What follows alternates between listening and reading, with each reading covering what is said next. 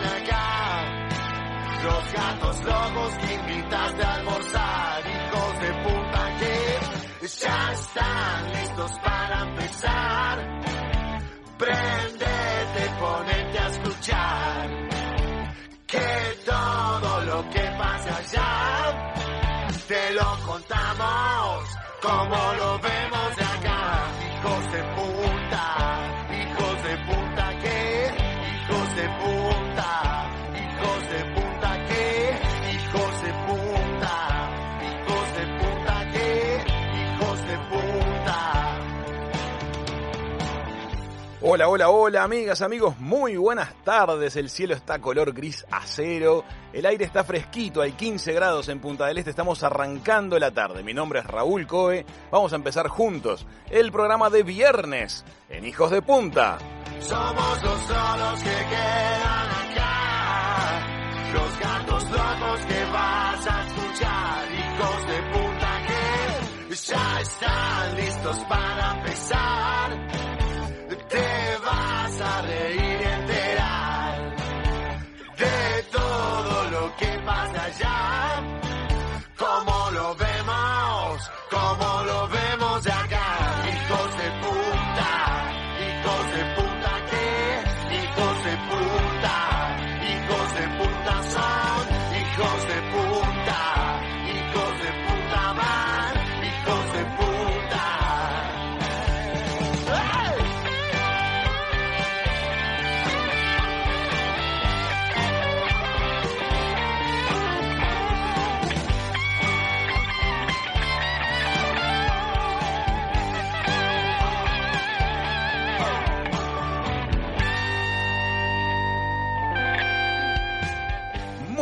amigos, bienvenidos todos a Hijos de Punta. Estamos terminando la semana y qué linda semana que estamos terminando. Recordemos un poquito que arrancamos con Benjamín Amadeo, músico, actor de la Argentina. Un placer fue conversar con él. Después, Nos fuimos de viaje a La Valleja. ¿Qué tal? ¿Cómo les va a todos? Su intendenta Adriana Peña nos describió de tal forma las bellezas de su departamento que por momentos sentimos que estábamos entre las sierras.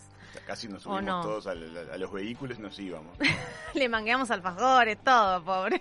Conversamos con uno de los periodistas más queridos del Uruguay, Alejandro Figueredo, desde Miami, que está viviendo desde el 2008 y nos estuvo contando la situación social que hay hoy en los Estados Unidos. Buenos días para todos. Yo particularmente además sentí que estuvimos como más cerca del espacio, ¿no? Esta semana. Conversamos, tuvimos el fin de semana el despegue, de- hablamos todo Sí. del Dragon Crew, conversamos con Joe Malone y ayer tuvimos a Charlie Vázquez, un ingeniero que diseña eh, electrónicamente los satélites que se producen en Argentina. Hoy atentis, hoy atentis que hay eclipse, pero como está todo nublado, lamento decirles que quizás no lo vayamos a ver. Hoy Bueno, no. y también tuvimos una charla recontra interesante con nuestra corresponsal divina, Natalia Mato, desde Buenos Aires, donde hablamos de cómo las marcas articulan y conviven en esta nueva realidad. ¿Se acuerdan que hablamos de que las marcas no son lo que dicen, sino lo que hacen? También Ah, bueno. hablamos con el, el tocayo de Raúl, Raúl Zampayo, escultor y responsable de la ballena blan- eh, franca austral, que hoy se inaugura. Sí. Sí, ¿Se hoy. acuerdan? Hoy es la tarde. inauguración de esa obra que embellece Punta del Este, que rememora y espera la llegada de las ballenas, que además tiene la particularidad de que fue realizada con los restos del Hotel San Rafael. Exactamente. ¿Qué tenemos para hoy? Porque eso fue toda la semana que pasó. Qué semana, Sí. Bueno, y hoy, ¿qué día es? Hoy es Es viernes. viernes, así que nuestras energías van a estar por las nubes con la música de nuestro DJ favorito del amor, eh, Mati Carreño. Me dicen que hoy está anunciado que viene Chaumien. Exactamente. No dijo a qué hora. No. Y hoy también vuelve Nanu Castro con el pantallazo. Van a- vamos a estar hablando sobre las series británicas que vuelven a rodar. Ah, qué bueno. Actores cómicos en películas dramáticas y lo difícil que es salirse de un papel. Hablaremos también de las películas imperdibles basadas en libros, Guau. las que más me gustan. Llega el deporte a Hijos de Punta. Por primera vez vamos a conversar con alguien del mundo del deporte. Vamos a inaugurar con Quinta Fondo porque la primera mujer piloto de rally uruguaya, Patricia Pita, va a estar conversando con nosotros en un ratito aquí en Hijos de Punta. Así que estamos juntos desde Radio Viva. El frío llegó para quedarse. El viernes amaneció precioso, ahora se puso bien gris. Estamos empezando Hijos de Punta. Los 5 de junio se conmemora el Día Mundial del Medio Ambiente. Este año Colombia es el país anfitrión. Es la fecha más importante en el calendario oficial de las Naciones Unidas para fomentar las acciones ambientales. Bueno, este año el tema es la biodiversidad. Eventos recientes como los incendios forestales sin precedentes en Brasil, que ya nos acordamos, eh, California y Australia, la invasión de langostas en el cuerno de África y ahora la pandemia del COVID-19 demuestran la relación tan difícil de resolver que tenemos entre los humanos y las redes de vida en las que vivimos, ¿no? Nosotros armamos el lío. Nosotros Andaba todo bárbaro, me parece, durante milenios. Llegamos nosotros, rompimos todo el tablero. La biodiversidad es la base que sustenta toda la vida en la tierra y debajo del agua. Tiene relación con todos los aspectos de la salud humana. Proporciona agua y aire limpios, alimentos nutritivos, conocimiento científico y fuentes de medicamentos, resistencia a enfermedades naturales y mitigación del cambio climático. Cambiar o eliminar un elemento en esta intrincada red afecta todo el sistema de vida y puede producir consecuencias negativas, ni hablar si aparece un murciélago en el medio, ¿no? Las consecuencias, la verdad, que son patéticas, porque somos un desastre como especie. Sí. Es una cosa totalmente objetiva, ¿no? No, aparte que no hay que olvidar que la variedad de alimentos que comemos, el aire que respiramos, el agua que bebemos y el clima que hace posible nuestra vida en el planeta no existirían sin los servicios de la naturaleza. Yo creo que a veces nos olvidamos de eso, Sí. ¿no? Eh, tengo como datitos así. Por ejemplo, cada año las plantas marinas producen más de la mitad del oxígeno de nuestra atmósfera. Las plantas marinas. Sí, Mirá. y un árbol es capaz de limpiar nuestro aire absorbiendo 22 kilos de dióxido de carbono y liberando oxígeno a cambio. No hay motivo para que no salgamos a plantar árboles. ¿Qué No, nos cuesta? Plantemos nada. árboles. qué sé yo, a pesar de eso la seguimos maltratando un poquito. Pero Sí. la A la tierra se tierra. está Qué recuperando. si riquipiri. El otro día vimos una película, una comedia muy creativa. Sí. que toma de alguna manera este, el tema de, de cambio climático con mucho humor. Se, se las recomendamos tremendamente. Está en Netflix y se llama Downsizing. Actúa Matt Damon, ¿no? Sí, actúa Matt Damon como protagonista. Se trata, no les voy a, les voy a decir solo para que se Alerta. Sí, alerta de spoiler, capaz se me escapa algo. Pero se trata como que el mundo está superpoblado, ya no hay más lugar para la gente, es lo que lo que hoy sabemos eso Hay también, mucha ¿no? presión humana Hay mucha presión humana. Entonces un científico descubre la manera de reducir a los humanos a 10 centímetros con vida. Mini. A los humanos y a todo lo orgánico, plantas y lo que sea. Todo se Claro. reduce a Entonces, este tamaño. empieza la- el cambio en la sociedad de la gente que es normal. Prefiere mantener su tamaño claro, y los que aceptan y los que reducirse. aceptan reducirse. ¿Por qué? Porque cuando se reducen, bueno, hay todos unos beneficios económicos muy grandes. Porque la- viven tu- todos en un mismo, como en un barrio privado. Tu O sea, huella- los incentivan. Tu huella de Ah, carbono claro. se reduce porque te volvés mínimo, Claro. pero además el dinero que tengas ahorrado a ese momento, de alguna manera se magnifica.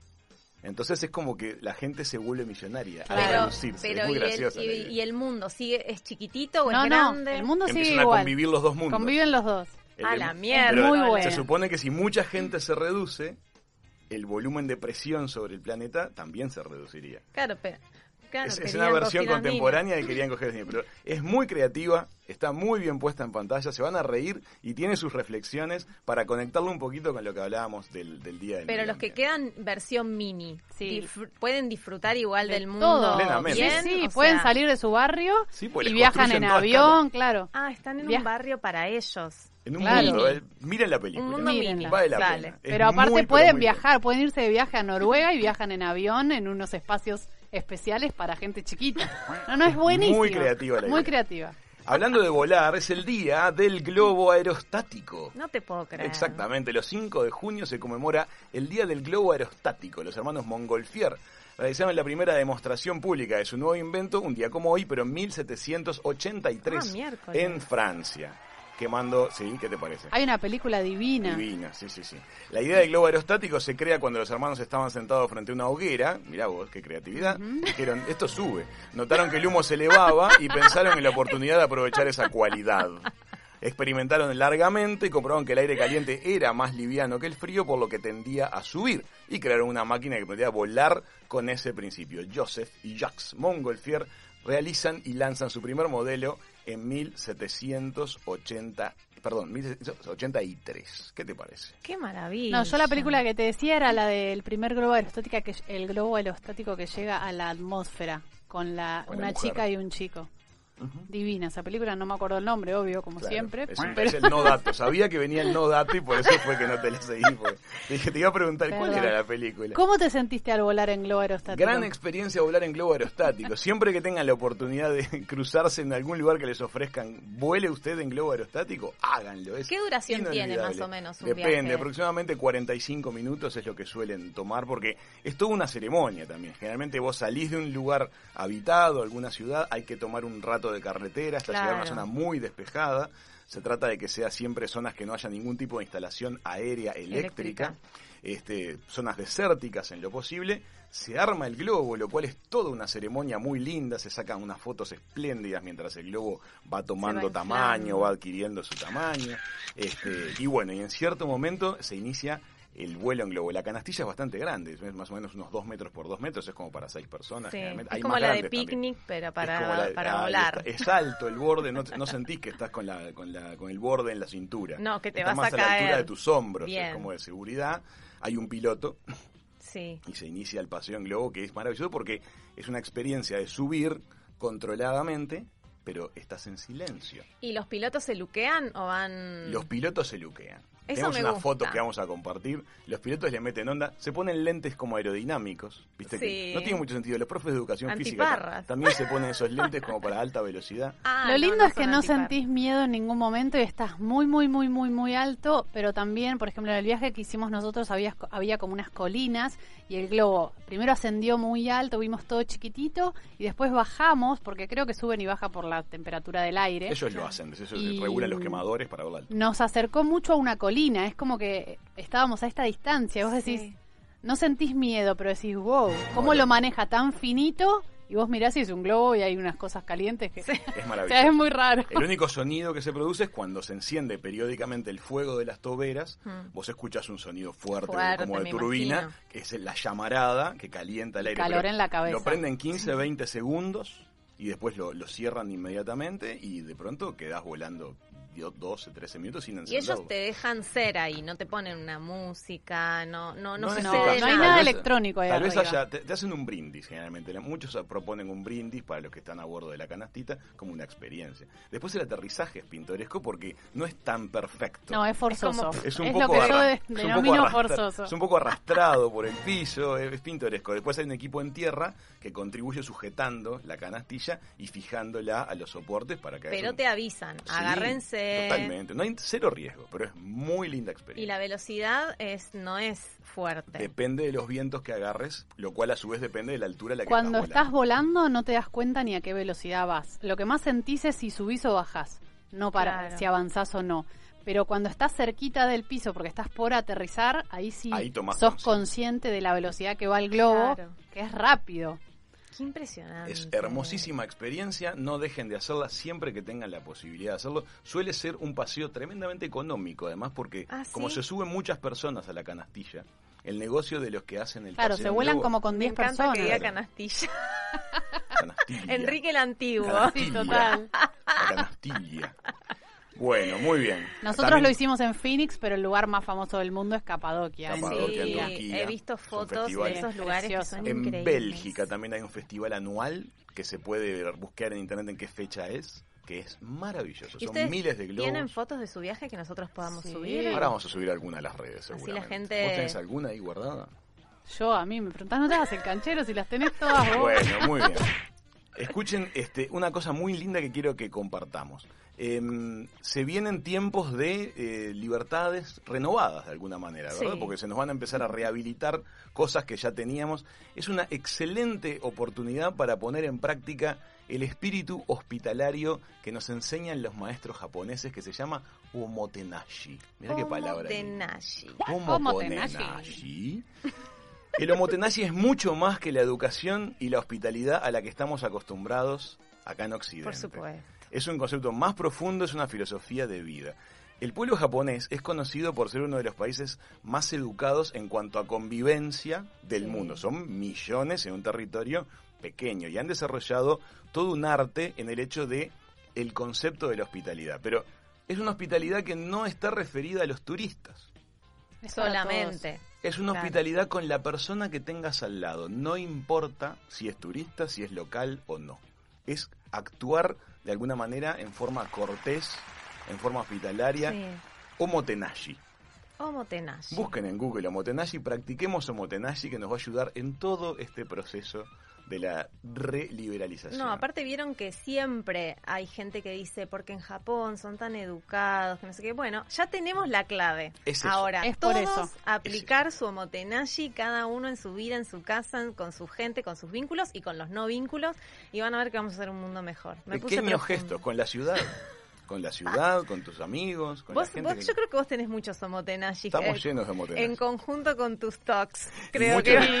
y también Está hay- muy ligado ahí el tema Tox al Homostenashi. Hay muchos amigos de aquí de, de la zona que están haciendo sin saberlo Omotenashi. Hoy le pusimos nombre, Claro. pero ya, ya lo venimos haciendo. Bueno, por ejemplo, en Japón las ma- hasta las máquinas tienen omotenashi porque la puerta automática del taxi se abre para el pasajero, Sí. el ascensor pide disculpas por la tardanza, los cuartos de baño señalan si están ocupados, que eso acá también tenemos omotenashi entonces, y la tapa del inodoro se levanta cuando te acercás.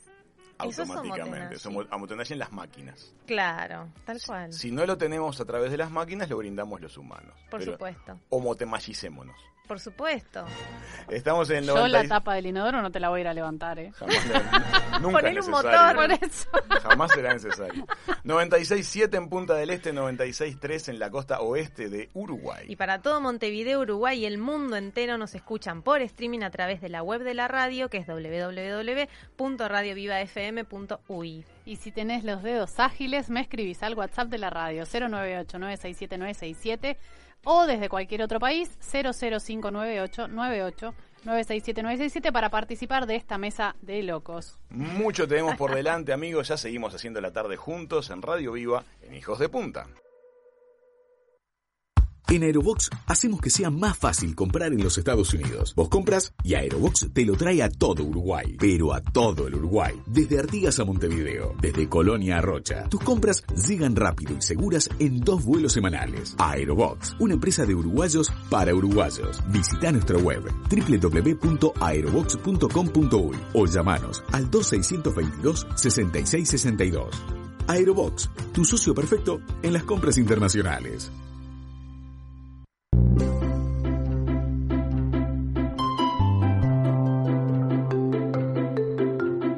Llegó a la República Oriental y se sintió como en casa. Chao Mien, en Hijos de Punta. Es una presentación de Late Restó. Todos los sabores Nikkei y el mejor sushi de Punta del Este.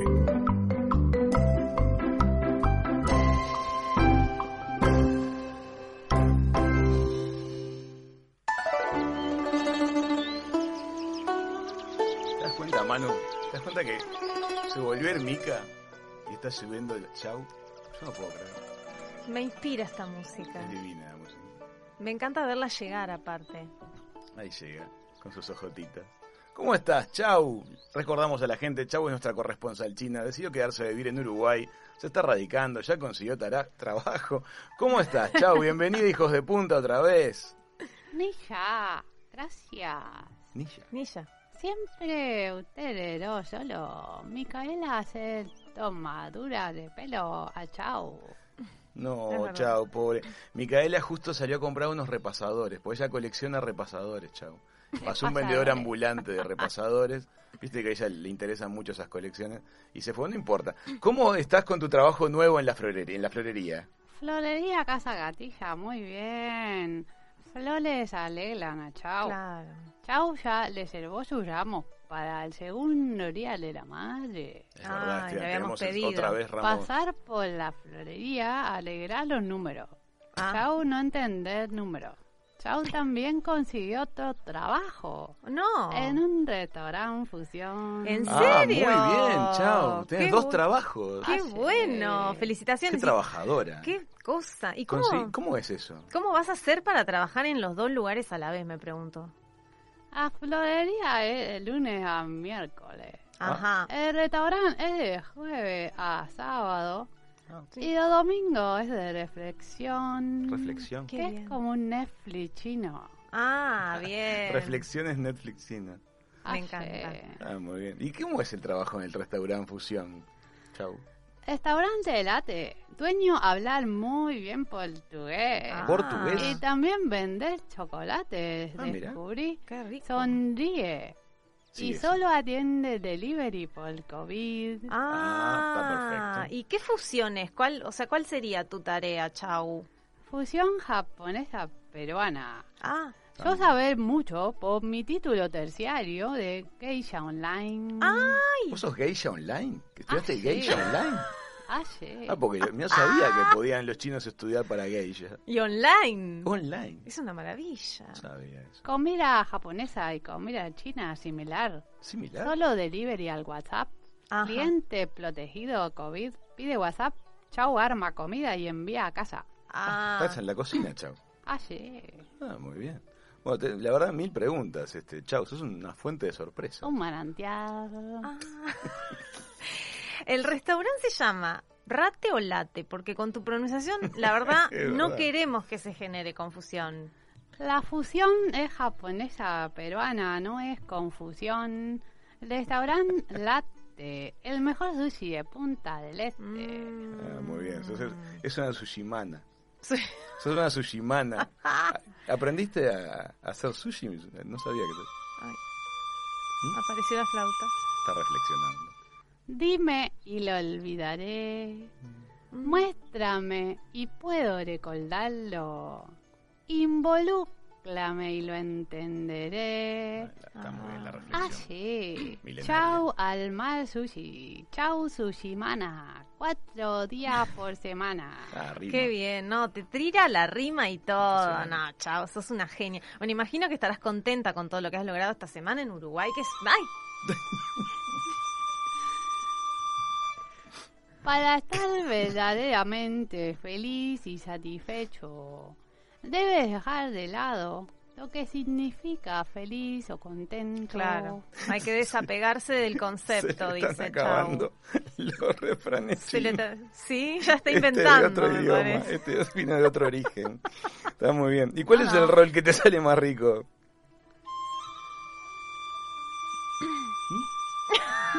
Tiene que reflexionar. Todo lo que camina, nada, gatea o vuela de espaldas al cielo es comestible. Y Chau siempre se dice a sí misma, Este es doble. Es doble. disfrútalo. Es más tarde de lo que piensas. Qué bárbaro. Che, chau. ¿Y qué otras, eh, qué otras cosas interesantes nos puedes contar de tu nuevo trabajo? Me reinteresa saber. Chau encontrar calpón de late, fábrica de chocolate, sorpresa para Pa. Chau. Ah, no solo es sushi. Es una fábrica de chocolate escondida. Mirá vos. Es verdad, antes de que hicieran sushi los de late, Sí. tenía una fábrica de, de chocolate. ¿La van a abrir de vuelta?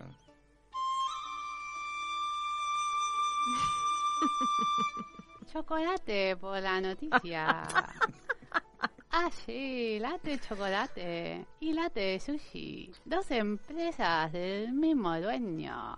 Profesor de portugués, Joandi. Ando. Traer granos de cacao de distintos países. Qué rico. Fabricar chocolate, muy rico.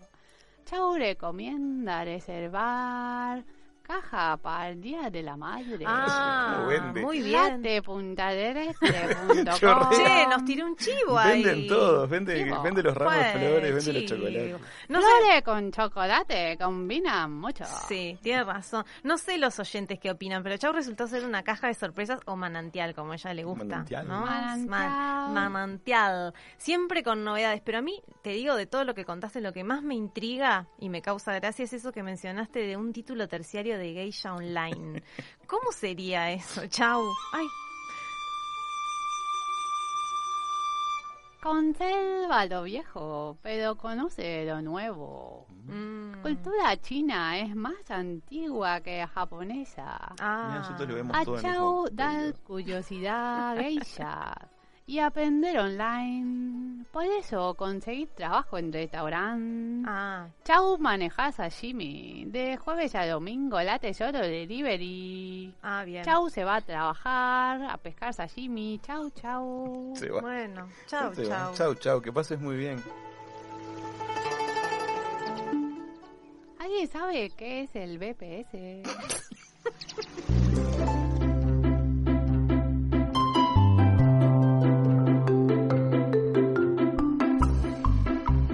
La sabiduría de Chao Mien en Hijos de Punta fue una presentación de Late Restó, todos los sabores Nikkei y el mejor sushi de Punta del Este.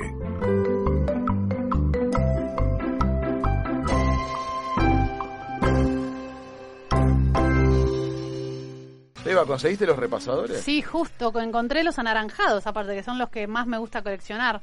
Eh, está por llover, les digo, afuera hace un frío importante. ¿Te Bueno, perdiste a Chaumien de sí, vuelta? Otra vez, pero me están jodiendo esa mujer. Increíble. ¿Viene solo cuando yo no estoy? Yo no sé si ¿Será verdad o será mentira que hay una china acá? Escuchame, queda la grabación. Claro. La Consiguió trabajo en Late. Ah, en el restaurante de sushi. Sí. Buenísimo. Ya ¿Pero ella no es china? Y bueno, dice que como hizo un curso de geisha De online. Geisha Online. Y Ah. hacía el curso de geisha online la capacitaron en sushi. Y bueno, así que consiguió trabajo. Hay unos días que trabaja en la florería y otros días trabaja en Y Late. después dicen de la crisis. Qué trabajadora. Ya, ¿Cómo trabaja? ¿Cómo chao? trabajan los chinos? Y después se estuvo vendiendo para el Día de la Madre tanto ramos de flores. Y como cajas de chocolates de todo. Y sí, van Es perfecto. muy comercial ella. Para el Día de la Madre. Nos Es resolvió, nos resolvió un tema, la verdad. Escuchen esto, hay una pareja de uruguayos. Sí, Esto es emprendedurismo.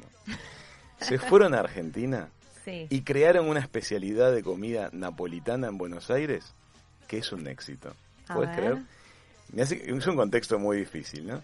Pero resulta ser que inventaron la pizza frita. Qué de alguna manera- rico. Ah, La pizza frita.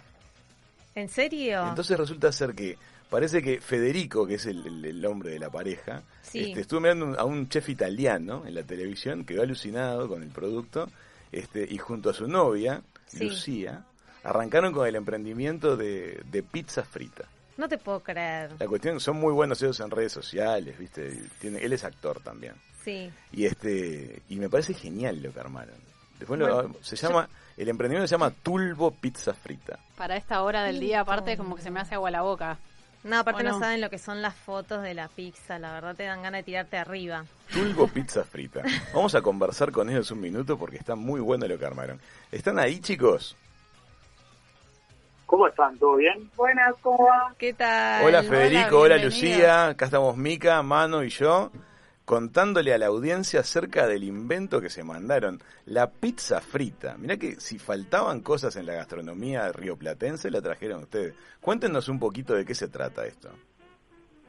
Muchísimas gracias este, por, la, por los momentos, por el momento, por el espacio. Te contamos en primera instancia que nosotros eh, no la inventamos, sí la trajimos al Río de la Plata. Sí. Este, es un producto napolitano, típico, popular, este, que se empezó en la calle después de la guerra. Ajá. las mujeres un poco en forma de protesta, después de, de tanto tiempo sin, sin tener este, los mismos recursos para hacer la pizza napolitana, que hoy está tan de moda, fue que salieron a la calle con una cacerola de aceite y hicieron esta pizza frita. Vos. Qué bueno. Pero adentro tiene cosas, ¿no? La pizza.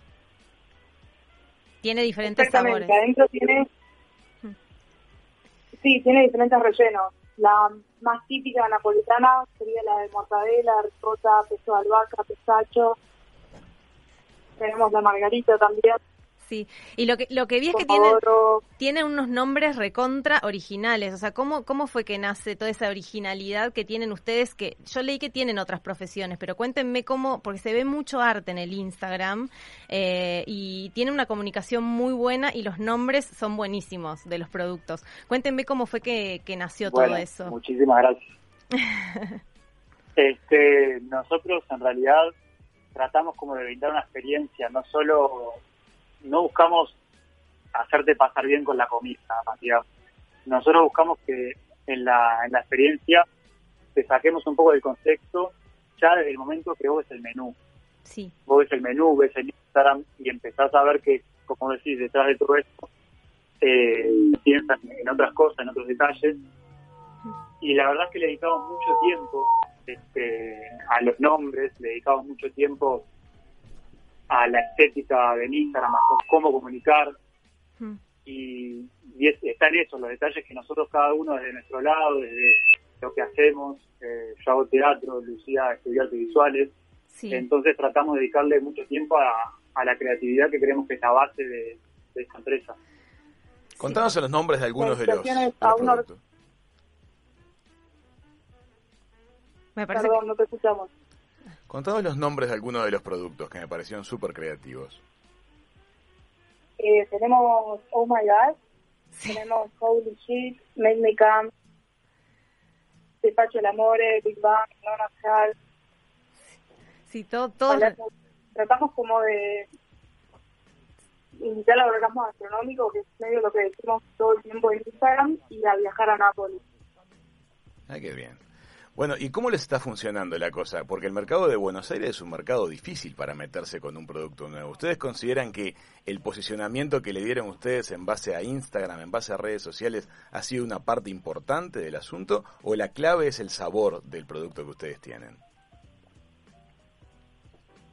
Y la verdad que es un poco ambos. Este, nuestro local hoy en día, bajo este bajo estos momentos de, de es nuestro Instagram. Entonces, tenés que apoderarte de, la red social, tenés que mostrar que tu local es el Instagram. Entonces, nosotros le dedicamos el, el 100%, el 120% a, a nuestras redes y una vez que a vos te, a vos te llegan las redes, es ahí que, que empezás a jugar con nosotros y una vez que probaste el producto ya forma una experiencia completa.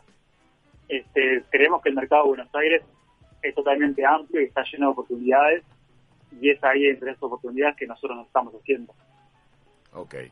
Bueno amigos, queremos que por favor visiten el Instagram de los chicos, es iltulbo.pizzafrita. Nos parece un ejemplo alucinante lo que están haciendo ellos para meter un producto nuevo con creatividad en un mercado que parecía que ya estaba de alguna manera resuelto, pero lograron insertarse, lograron encontrar un caso de éxito tremendamente apoyado en redes sociales. Quisimos conversar con ustedes porque nos llamó mucho la atención, la verdad. Les agradecemos mucho el ratito que nos dedicaron en la mañana de hoy.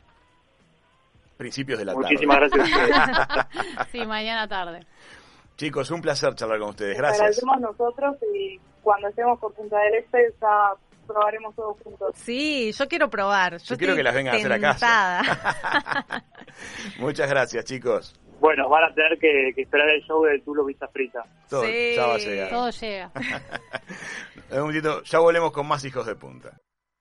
En Aerobox hacemos que sea más fácil comprar en los Estados Unidos. Vos compras y Aerobox te lo trae a todo Uruguay. Pero a todo el Uruguay. Desde Artigas a Montevideo. Desde Colonia a Rocha. Tus compras llegan rápido y seguras en dos vuelos semanales. Aerobox, una empresa de uruguayos para uruguayos. Visita nuestra web www.aerobox.com.uy o llamanos al 2622-6662. Aerobox, tu socio perfecto en las compras internacionales. Muy bien, amigas, amigos. Patricia Pita es la primera mujer piloto de rally del Uruguay. Hay que ver en los videos de Patricia la audacia que tiene cuando se acerca a las curvas con el auto, los triunfos que ha logrado. En un mundo que era exclusivamente masculino, se abrió camino con coraje, calidad técnica y unos cuantos codazos. Tantos codazos que se está recuperando una fractura de codo, de hecho. Epa. Bienvenida a la mesa con Chiqui y con Manu. ¿Cómo estás, Patricia? Hola, muchísimas gracias a todos por invitarme a su programa. Bienvenida. A coro. ¿Cómo va el codito? El codito viene bien, acá recuperando. La verdad que es una recuperación bastante larga, nos quedan como dos meses, ¿Dos meses todavía? pero, Wow. sí, pero Es bueno, bravo. este es el momento más importante para poder recuperar el 100% de la movilidad, así que metiéndole. Así que son dos meses todavía, de ahora en más. Sí, Ay, mirá, no, no sabía que era una articulación tan embromada en la, en la recuperación. sí, aparte yo tuve doble fractura del codo y luxación del hueso, digamos, que va del hombro al codo. Ah, fue una Entonces se me rompieron los músculos, ligamentos. Fuerte, Un entonces. bajón. fue una lesión grande entonces. Bueno, vamos a desearte desde pri- primero que nada desearte la mejor recuperación porque te queremos ver representando a Uruguay por el mundo, manejando ese auto como bala, como andás para todos lados. ¿Cómo aprendiste a manejar rally? Porque una cosa es aprender a manejar y otra es aprender a manejar como manejás vos. ¿Cómo fue el proceso? La verdad que corriendo. Eh, la me- o sea, me parece que es la mejor forma para aprender a manejar en un auto de rally es corriendo. Al principio siempre, bueno, cometés muchos errores, le vas agarrando la mano a la tierra, al ripio, a leer el camino, pero no, o sea, y por ejemplo, fui a un, en 2013 fui a un curso que se hizo en Córdoba con un piloto finlandés que se llama Tony Gardemeister, muy bueno. Y estuvo bueno y todo, pero hay cosas que son técnicas, que son básicas, pero después en la carrera te pasan cosas que nadie te las puede enseñar. Tenés, te tienen que pasar para ir aprendiendo a resolverlas. O sea que primero te volvés la reina de la cuneta, porque me imagino que manejando a esa velocidad y llegando a las curvas hasta que le agarrás la mano te debes ir en todas las curvas. Y se, se, se- sí, obvio, se te va. Yo en la primera carrera hacía trompos todo el tiempo. Ay, Dios. Fuck, qué vértigo. Pero bueno, a, a medida que fue pasando el día vas mejorando. ¿Y qué haces? ¿Te vas a zonas que sabes que no hay gente, que no hay tránsito, que no hay animales? ¿Cómo se Sí, en realidad es muy difícil poder entrenar en rally porque justamente tenés que ir bastante lejos a un camino donde no hayan vecinos y no es fácil hoy en día encontrar lugares así, es la verdad. Y además la técnica que usás depende del suelo, por ejemplo, cuando está mojado, si está más seco, o sea, tenés, ya sabés, cua- depende cómo está el piso, cómo más o menos tenés que manejarte. Claro, es que una de las cosas más importantes en el rally es saber leer el piso cuando cambia dentro de un mismo tramo. Vos por ahí venís en un tramo que venís con una tierra dura Sí. y de repente te cambia el suelo y tenés arena. Claro. Entonces, saber leer dónde están los cambios de, de piso es muy importante. O se larga un chaparrón y te empieza a cambiar la medio. Sí, sí, ahí te cambia todo, ¿no? Cuando vemos los videos tuyos en YouTube con cámaras que van montadas de repente en el auto mirando hacia adelante o dentro de la cabina, es impactante que uno tenga tiempo de tomar decisiones y de poder leer algo porque las cosas pasan a una velocidad de locos. Sí, sí, sí, pero está, es, es justamente es, eh, es eso el rally, ¿no? Es, es esa adrenalina que a mí me gusta, es que vas constantemente tomando decisiones y a la vez tenés que ir haciendo todo lo que te dice el copiloto, entonces es como una adrenalina pura. Qué tremendo. responsabilidad la del piloto, ¿no? Ah, el copiloto no pone música copiloto. entonces. No, el copiloto no pone música. Ah, realidad. No es el que elige la radio en este caso. No, no se va mate. Nada. No está exonerado de todas las responsabilidades del copiloto de ruta. Quería que nos cuentes al aire, Patricia, ese momento tan bisagra que tuviste en tu vida en el año 2012 eh, en Minas, aquel último tramo del primer día y la bajada del día siguiente. De la bajada del penitente. Eso. Sí, yo en realidad debuté en 2012, pero esa fue la primera carrera que pude correr completa. Y bueno, como les contaba, los primeros tramos un desastre, hacía trompos. Entonces yo iba tramo a tramo. Y bueno, la verdad que Minas es un lugar histórico acá en Uruguay para correr. Este, y ta, siempre había sido mi sueño correr ahí. Bueno, cuestión es que llegamos a largar el último tramo y cuando terminamos, yo no podía creer que habíamos terminado toda la etapa del sábado. Una locura, para mí era como estar ganando una carrera. Y llego a la asistencia y viene mi tío y mi primo y me dicen, Pato, ganaste el tramo. Yo decía, no, no puede ser. Sí, ganaste el tramo. Y la verdad que ese tramo me pasó algo muy loco, que fue como que sentí una conexión con el auto, el copiloto, todo salió perfecto, el camino lo disfrutamos desde que largamos hasta que llegamos, salió todo bien y, y, ta, y ese momento dije, ta, Epifanía. eh, eh, Esto es lo mío. Esto es lo mío, dijiste. Claro, cuando terminé ese tramo fue como una sensación tan linda lo que sentí que dije, "Ah, esto para el resto de mi vida. Y bueno, al otro día se corría la mítica bajada del penitente, que también desde que soy chiquita escuchaba hablar. La bajada del penitente, la bajada del penitente, la bajada del penitente, así que estuve toda la noche y no podía dormir. me despertaba cada una hora. ¿Ya la hora? Y eran las dos de la mañana. No, me Qué costaba re. Y ese fue el momento en el que dijiste, el rally va a ser este un buen tramo de mi vida. Sí, obvio, obvio, obvio. Ahí ya está, fue como que lo sentí muy adentro.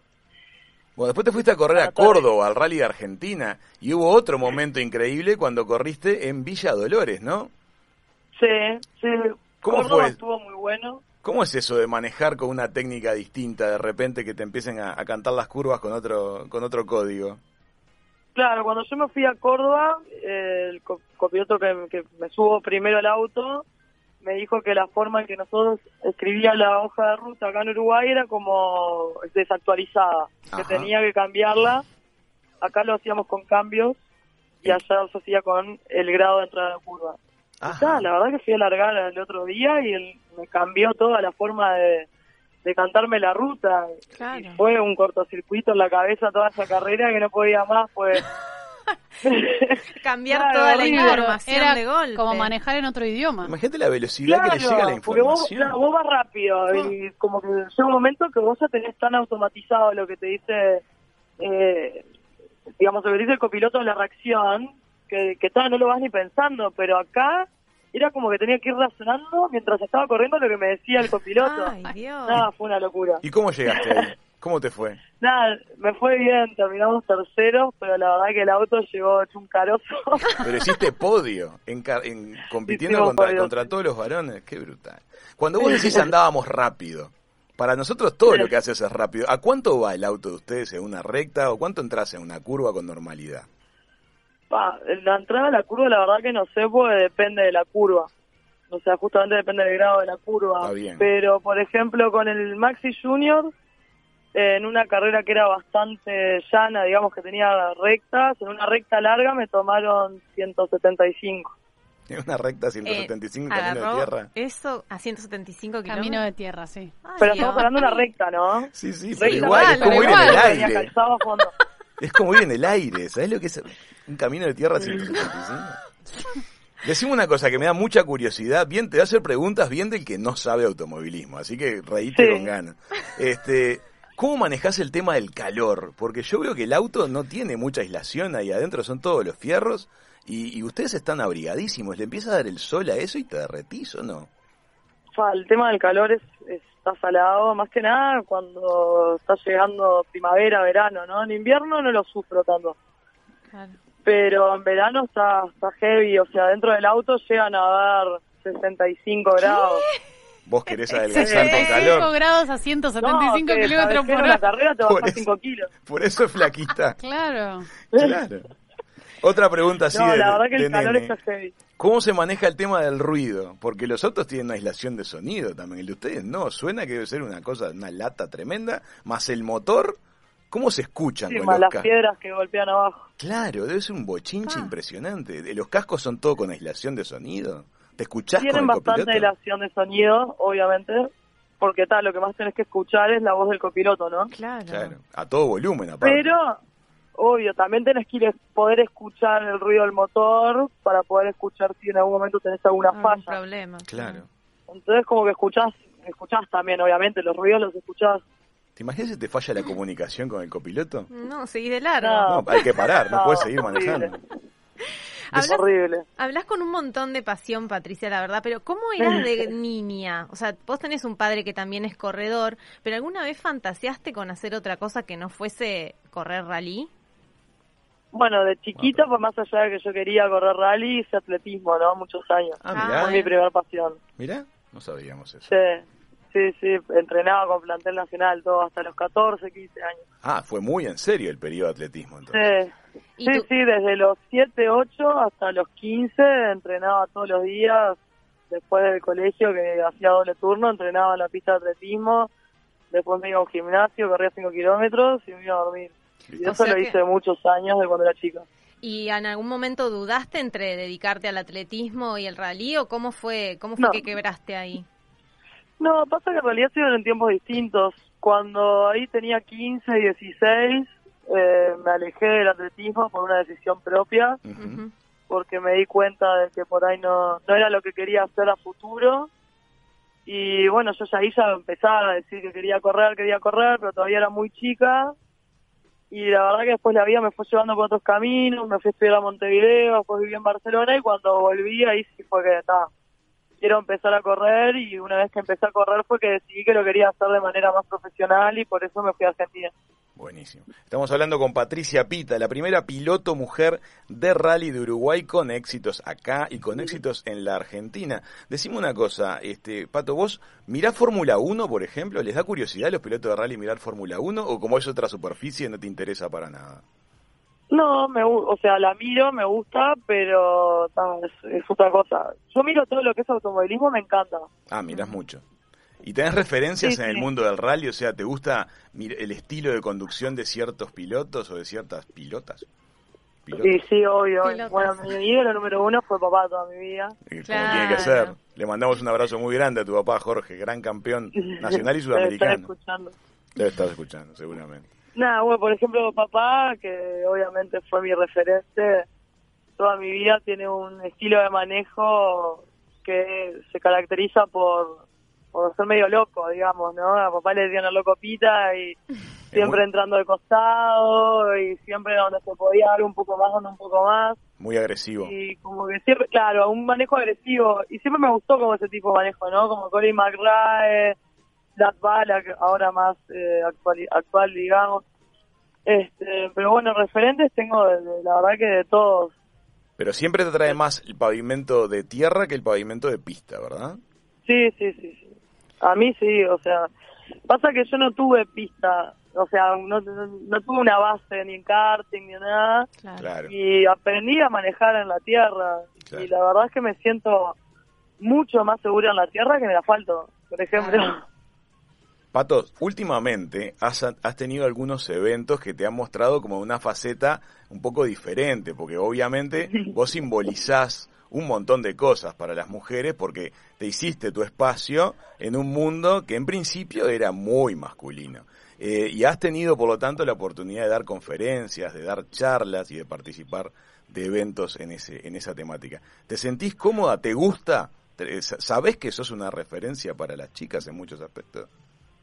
Y sí, sí, sí, lo sé, pero la verdad es que me en el último año, digamos el año pasado, fue como que caí más en, en realidad de todo esto, ¿no? De, justo en una conferencia que se hizo en Montevideo de la mujer y el deporte, que me invitaron a dar una charla, fue la primera vez que hablé así de bien lo que fue mi historia, mi carrera.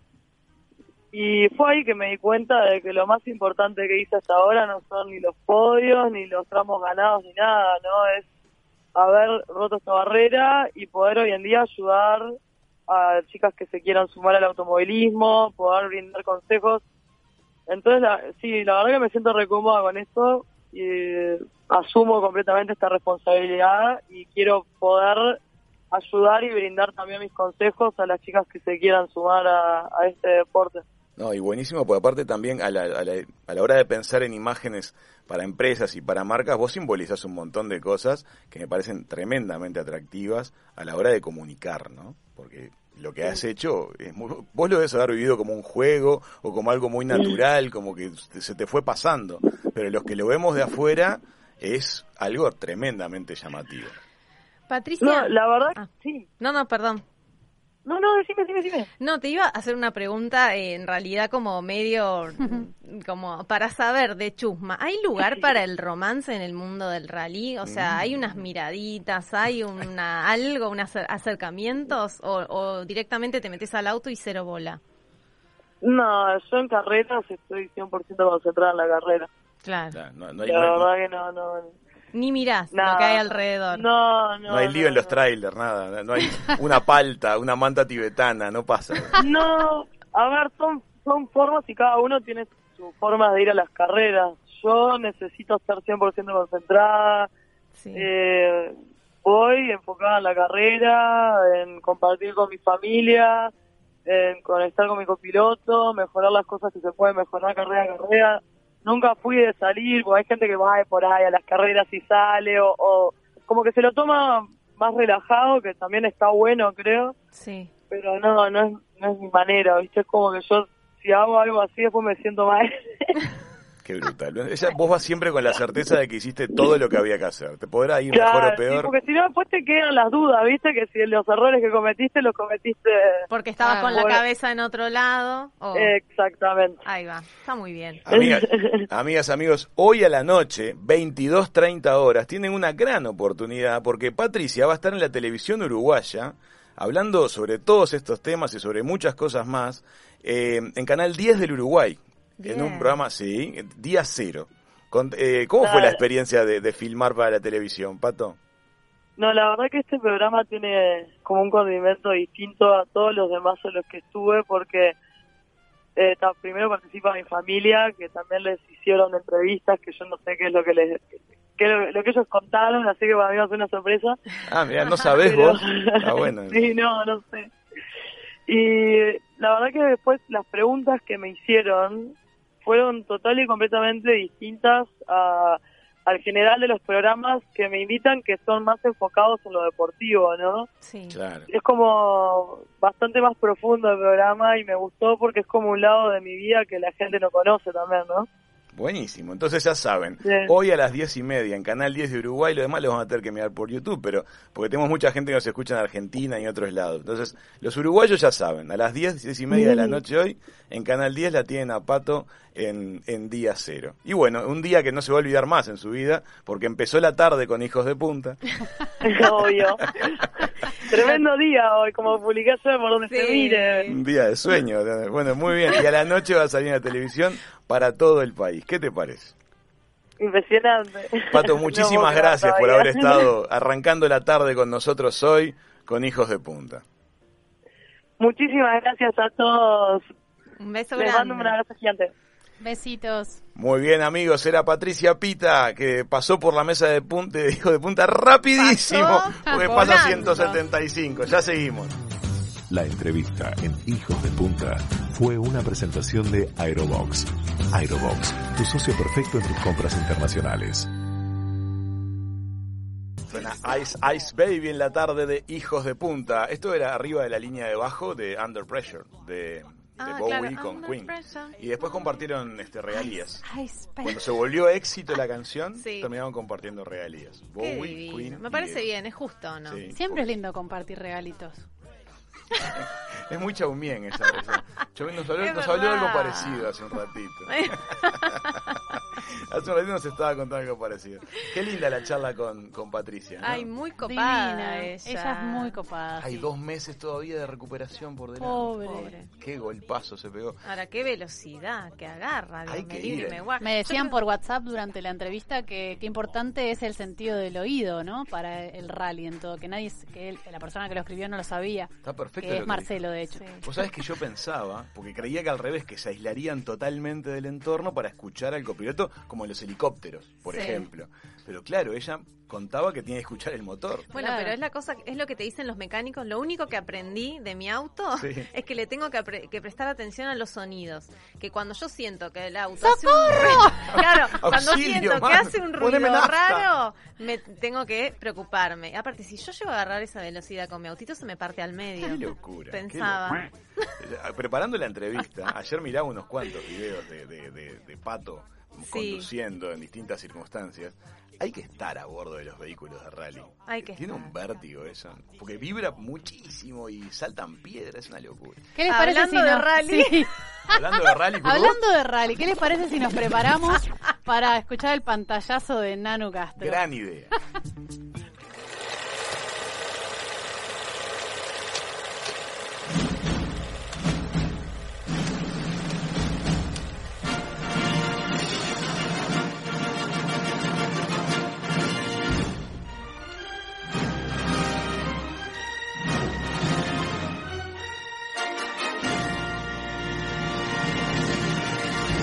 Ya llega el pantallazo con Manu Castro en Hijos de Punta.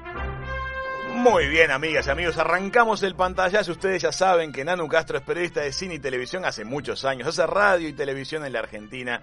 Escribe arroba cinéfilos oficial y arroba Dani de Cine. Le damos la bienvenida, como todos los viernes, a Nanu en Hijos de Punta. ¿Cómo estás, Nanu? Hola chicos, buen viernes, ¿cómo están? Buen viernes, bienvenida Nanu. Bienvenida. Nano, se nos viene el fin de semana. Se viene el fin de semana. Tus recomendaciones son siempre un planazo. Se espera un fin de semana frío y medio lluvioso. Así que Ideal. estás mandada a hacer para, para contarnos qué tenemos que ver. Ay, sí, sí, pensaba lo mismo. Va a ser un fin de para estar en la cama comiendo pochoclos y mirando muchas pelis y series. ¿Sabés lo que me quedé pensando? Vos recomendaste la serie Así nos ven el 22 de mayo. Sí. El 25 de mayo se produjo la muerte de King. Sí. Y Sí, pre- muy- premonitoria estuviste. Fue increíble y todo lo que derivó después en las en los días siguientes, ¿no? Una locura. Sí, sí, hay muchas películas eh, interesantes para ver este y, y para reflexionar, es- así que hay, hay bastante material. Después sí podemos hacer, si quieren, en las redes algunas recomendaciones. Perfecto. Contanos qué trajiste para hoy. Bueno, hoy les traje buenas noticias para empezar. Vamos. Bien. Se renuevan, o sea, se, se reinician los rodajes en Gran Bretaña. Muy bien. Impresionante. Vamos, Nanu. Eso queríamos escuchar. Sí, estamos eh, para todos los fanáticos de series, películas de, que se filman allá en, en Gran Bretaña, estamos muy felices porque películas como Batman o Animales Fantásticos van a ser las primeras eh, de las películas que se van a reanudar, todo obviamente bajo una guía que publicó British Film Commission con, eh, con guías y, y recomendaciones de distanciamiento social, de, de aislamiento de 14 días para todos esos actores o personas técnicas que lleguen desde el exterior. Pero bueno, la buena noticia es que de a poquito se va se va reanudando todo y series como Peaky Blinders y, y The Witcher también van a empezar. Me, me estoy imaginando a Batman con tapaboca. y Es una máscara con dos agujeros. Una cosa negra ahí, Claro, no sabemos qué es. Es una máscara anónima. Es un ladrón de banco. Sí, sí, va, va- va a ser complicado, pero, pero bueno, yo creo que con todas las medidas necesarias eh, van a poder eh, empezar de a poco. Una de las cosas que se mencionan en la guía es que, por ejemplo, escenas con eh, mucha gente, viste todas esas escenas que por ahí hay multitudes corriendo todas juntas, por esas cosas todavía No no, va a se van a poder hacer, pero, pero bueno, de a poquito Y entre ellos tampoco van a poder interactuar mucho, por ejemplo. O sea, no vamos a ver besos, no vamos a ver Es nada verdad, de ¿cómo eso. filman besos ahora? Se recomplicó la filmada de besos. Con un acrílico transparente. Sí, sí. Te quiero ver si en el guion tenés escena de beso y los actores se miran como diciendo... No, beso "Hey, mariposa. ¿Se acuerdan Claro. del beso mariposa? Te hago puñito, Capaz te hago, les te hago hacen, codito. capaz les hacen a los dos un análisis de COVID y si están bien se besan. Sí, Pero lo- tienen que avisar, porque imagínate, la gente se va a poner loca. Si ven un beso, imagino, van, a, van a mandar una carta documento. Hay que renovar todos los guiones, chicos. Sí. Ahora les- el Sí, romance mismo- se resuelve a codazo limpio. Claro. A codazo, sí, sí. No, mismo decían que por ahí eh, el equipo tenga que estar eh, también en cuarentena durante la filmación, porque Ah. vos vas a estar en contacto con equipo técnico de maquillaje, de vestuario y no mm, quizás no puedas volver a tu casa. O, es como que va a haber que tomar muchas medidas específicas, pero bueno, se, se retoma, así que vamos a poder ver estas películas y series eh, dentro de poquito. Muy Genial. bien, buena noticia. Muy buena Y, noticia. no- y nos da más intríngulis para ver Es cómo verdad, Genera su hook. Genera su cosa de, bueno, a ver cómo hacen. A ver cómo vas. A ver, claro, cómo lo resuelven. Claro. Muy bien, Nan. Bueno, entonces estamos, a ver, Así ahora que- tenemos los actores cómicos en películas dramáticas, ¿no? Sí, les traje algo interesante para que podamos debatir y charlar. Debatamos. La, la comedia es como, es muy particular y todos los actores que son icónicos en este género, después es muy complicado verlos salir de, de esos papeles, Sí. eh, pero acá les traje una lista de actores cómicos que han logrado hacer papeles dramáticos muy, pero muy buenos. A Vamos, ver, genial. interesante, sí.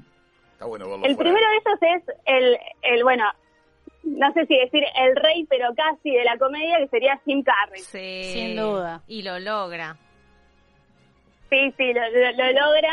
Y hem- lo hemos visto en pocos papeles dramáticos, pero uno de los que por lo menos a mí más me gusta es el que interpreta en Eterno Resplandor de una mente sin recuerdo. No sé si. Película Peliculón. difícil si hay para hacer en dígalo con mímica, ¿eh? Ay, con Raúl yo no juego. No, no, es imposible ese título. Complicado. Muy buena observación, pero... Ah, eh, decime una cosa, ¿Truman Show califica como comedia o como drama? Es comedia. ¿Es comedia? Sí, es comedia. Pero hay un Sí, trasfondo es un dramático, drama. Es una comedia dramática. Comedia dramática sería el género. Bueno, actuó muy bien también, me hizo reír. Para Nanu, y Jim Carrey no estuvo en una película también que era algo de los dos, de los número dos, algo así, era que también... El número 23. Esa Es. es una también que, que la, la traje acá porque me parece que es otro de los papeles que desarrolla muy bien. Y es Impresionante. una película de suspenso, o sea, Claro. nada que ver con la comedia. Tal cual. Es No muy vi. talentoso Jim Carrey. El otro día le pegaron duro en redes sociales porque tuvo unas palabras medio inadecuadas con una chica y le estaban dando. Pero, ¿Ah, sí? Sí, le pegaron durísimo. Pero es un actor No muy, enteré. muy talentoso. Muy talentoso. Sí, siempre e- es medio ahí polémico eh, en algunas de, su, de sus comentarios o, o acciones, pero pero bueno, e- es un gran actor con una gran Mal, carrera Sin duda. y bueno, ha demostrado por ahí ser eh, camaleónico, digamos, que, que se ha podido despegar de esos papeles tan eh, tan fuertes que ha tenido en comedias. Es Es verdad. Es verdad. Bueno, el siguiente de la lista es uno de mis favoritos, es Steve Carell. Genio. Mm. A- a- por ahí de nombre, no sé si lo, lo tienen mucho, es el, el protagonista de Virgen a los 40, de The Office. The Office, que la Ah, recomendaste sí. vos la semana pasada, claro. Sí. Sí. un Este es otro actor que también está muy muy ligado a la comedia, sin embargo, eh, en el 2018 hizo un papel que a mí me, me- me gustó muchísimo en una película que se llama Beautiful Boy. Es una película que habla de la relación de un padre y su hijo adicto a las drogas y todo ese proceso de recuperación a través de los ojos de- del padre, ¿no? Que, que ve que su hijo se está desmoronando y no puede hacer absolutamente nada para ayudarlo. Sí, más que quererlo. El- yo no me animé a verla. La vez pasada vi la sinopsis, me di cuenta de que iba a ser una maravilla la película. Pero no me atreví Sí, sí. después a mirarla. Ya llegará. No sé están, a ver, yo que soy muy de lágrima fácil, no, no lloré tanto, eh, pero bueno, e- es, intensa porque e- es, refleja la perfección esto que les digo, eh, tanto el papel de Steve Carrell que en serio que se, se distingue muchísimo, e- es- es- lo ha logrado muy bien, y como el de Timothy Chalamet que es, hace del hijo, los dos están eh, increíbles, y esta es una historia real. ¿Es real? Ah, mirá, no sabía que era real. Sí, sí, de un periodista que es muy conocido que se llama David Sheff en Estados Unidos, ¿no? Y, y bueno, eh, él y su hijo escribieron un libro sobre esta, esta experiencia y la peli está basada en eso. ¿Y la podemos encontrar en alguna plataforma para verla? La pueden ver en, en Amazon. A Beautiful Boy. Sí, Beautiful Boy. Muy linda, eh, está muy buena. Ok, bien. Anota- seguimos anotando y le recordamos a la gente que estamos con Nanu Castro, con todos los consejos de, de cine y de series y toda la información que Nanu nos sugiere la vamos a estar su- subiendo un ratito a las redes sociales. Buenísimo. Este, el siguiente actor es bastante polémico, por lo menos para mí. Es Adam Sandler. No, No, me encanta. Lo aborrezco. ¿En serio? ya tenés la polémica instalada. A mí me encanta. ¿Te conectás con Sandler? Sí, Votemos, me- votemos. sí No bueno, pegaría. Nanu, te veo que no, que vos tampoco estás dudando. sí, no, mucho no me gusta. Pero lo pusiste en el medio, Sí. como el jamón del Jamón sanguchito. del O sea, no te animaste ni a ponerlo primero ni a ponerlo último. Yo, eh, a mí ni me gusta ni, me- ni, ni no me gusta. Es como que a veces está en papeles que está espectacular y es hasta ahí de gracioso, hasta lo que yo considero que ya está. Pero hay veces como que Sí. siento que se pasa, como que quiere ser más gracioso de lo que es y no me gusta. ¿Cuál tenemos que ver, Nanu, de Adam Sandler? La que tienen que ver de Adam Sandler es eh, una ca- casi un estreno del 2019 que se llama Diamantes en Bruto. Es una producción de Netflix. Ah, mira, Diamantes en Bruto. Y bueno, la verdad que la crítica ha hablado maravillas de esta película y sobre todo de su interpretación. Hasta Guillermo del Toro lo elogió. Bien, deben ser bueno, ¿vieron? No seas malo. Se juntan a tomar cerveza. Nanu, yo me lo, co- me lo confundo con el otro que es parecido a él. ¿Cómo es esa confusión? Con Benicio del Toro. No, no, a Adam Sandler.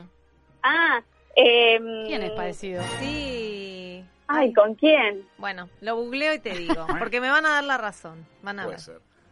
Seguinos. Dale, dale, porque ahora no se me ocurre. danos Bueno, otra esta pista, peli es, es un drama suspenso, eh, o sea, la pueden ver en Netflix y, y, mm, bueno, se, se destaca mucho Adam Sandler y se despega eh, bastante de, de esos papeles cómicos eh, o que intentan ser cómicos, eh, así que bueno, ahí va esa peli para que vean el fin de. Nanu, lo tengo. Ben Stiller. Ah, Ben Stiller. Para mí son lo mismo. No, Ben Stiller es un genio. Y es el hijo de, de- falleció su papá. Sí, es verdad. Bueno, seguimos recomendando cosas, dale. Seguimos con Jack Black. Eh, el, para ahí lo tienen de Un Nacho genio. Libre o de Escuela de Rock. Muy sí. Muy gracioso. Eh, bueno, también este actor eh, tenemos un papel que está que es muy lindo, una peli romántica que se llama The Holiday. Divino, Mi conoce de preferida. compositor musical. Sí. Admirador Sí, de, sí. De Morricone. un precioso personaje. Muy buena sugerencia esa. Sí, es una Me peli encanta. hermosa, eh, bien para ver el domingo que va a estar lluvioso, con Cameron Díaz, Kate Winslet y Jude Law. Me encanta. Muy esa dominguera, muy dominguera. Muy dominguera. Es sí, sí. buenísima esa película. Cuando Bueno. dice que eh, se hicieron millonarios con la canción de, de Tiburón, que son dos notas. Dará. Buenísimo. Muy dominguera, muy linda. Dan ganas de irse a viajar a los Cotswolds de Inglaterra después de Ay, sí, qué lindo, hacer un intercambio de casas. Totalmente. Bueno, y el último es, eh, este sí podríamos decir que es, bueno, es el rey del- de, la comedia y del drama, ¿eh? un, un gran actor que ya, que ya no está, que es Robin Williams. Uh, palabras. Estamos todos de acuerdo con este, ¿no? Absolutamente. 100%. Creo que sí. Sí. 100%. Bueno, el papel que elegí para, para destacar, porque, bueno, tiene muchas películas dramáticas y cómicas, pero eh, este, este papel creo que es de los mejores, es el que hace en La Sociedad de los Poetas Muertos. Sí, impresionante. Gran película. Una película que la ves varias Gran. veces y siempre la lees de otro punto de vista. Tiene muchas capas. Sí, totalmente, totalmente. Muy, muy, re- muy sensible y muy eh, para reflexionar. Eh, recuerdo que cuando la vi hace muchos años con mi papá y terminamos llorando los dos porque es una historia muy, muy fuerte y muy inspiradora. Sí. Sí. Tiene muy buenas películas dramáticas. Robin Carpe Williams, diem. ¿eh? También este, Carpe diem, me viene sí. a la mente dos, dos que me hicieron llorar tremendamente de Robin Williams. Una que era empleado de una empresa que revelaba fotos. Ay, Sí. Una ¿Cómo fo- se llamaba Muy esa película? emocional La película. Y otra que me pareció tremenda es una en la cual en un mundo futuro todos tenemos la posibilidad de, De grabar. grabar. Exacto, exactamente. Retratos de una obsesión es Esa, la la de las fotos. las Sí. fotos. Sí.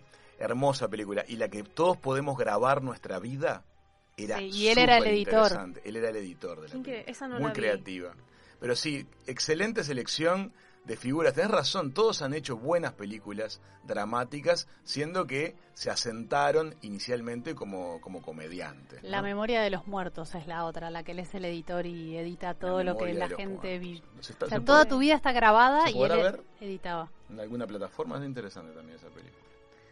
Ah, Lo todo- buscamos y, y después a, le- a ver si, si está en alguna de las plataformas de streaming. Buenísimo. Perfecto. Patch. Adams. Hay una lista enorme. Si nos ponemos a pensar Sí. de Robin Sí, Williams, sí. hay muchas películas. Totalmente de acuerdo. Totalmente de acuerdo. Nanu, muchísimas gracias por todas las recomendaciones que nos diste para este fin de semana. Nos llenaste de cosas para hacer.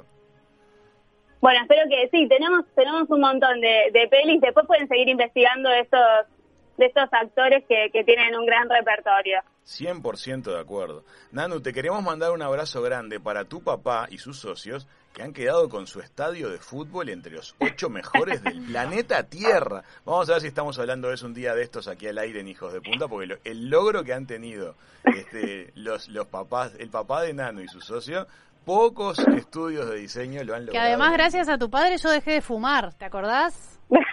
¿En serio? Ya lo contamos esta semana al aire. Ha sido sí. una presencia frecuente esta semana este tu papá en, en el programa. un lindo un lindo orgullo, así que también re contentos. Nanu, muchísimas gracias por el contacto de hoy. Tenemos mucha cosa para ver y este y te contamos el fin de semana que viene lo que vimos y lo que no. Dale, dale, dale. Muchísimas gracias. Gracias a ustedes por el espacio, chicos. Buen fin de y a disfrutar de muchas pelis. Gracias. Era Nanu Castro con los consejos de cine y series para el fin de semana en Hijos de Punta. En Aerobox hacemos que sea más fácil comprar en los Estados Unidos. Vos compras y Aerobox te lo trae a todo Uruguay. Pero a todo el Uruguay. Desde Artigas a Montevideo. Desde Colonia a Rocha. Tus compras llegan rápido y seguras en dos vuelos semanales. Aerobox, una empresa de uruguayos para uruguayos. Visita nuestra web www.aerobox.com.uy o llamanos al 2622-6662. Aerobox, tu socio perfecto en las compras internacionales. Señores, a ponerse de pie. Ya llega el chiqui mensaje.